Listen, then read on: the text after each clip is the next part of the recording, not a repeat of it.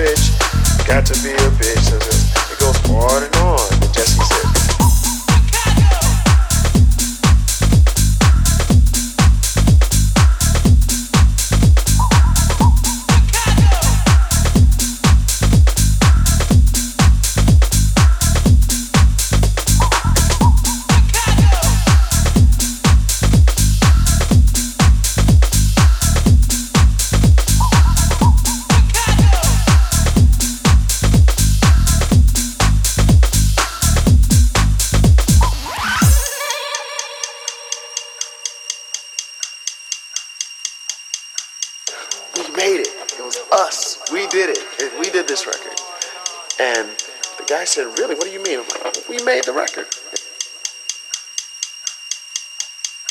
Everybody thought when they first heard the record was, gee, I can do better than that, and why don't I give it a shot? First thing you have to do is you have to start off with a strong kick drum. He says, I'll take them all. How much do you want for them? And I very quickly thought to myself, okay, it costs us a dollar to make the records.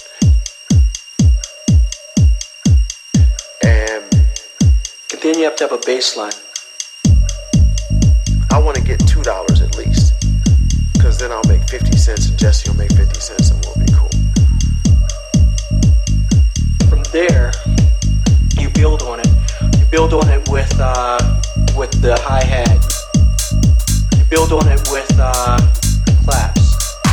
Um, I said, $4. Figuring the guy would want to negotiate me down. Build on it with uh, snare drums. He said, okay.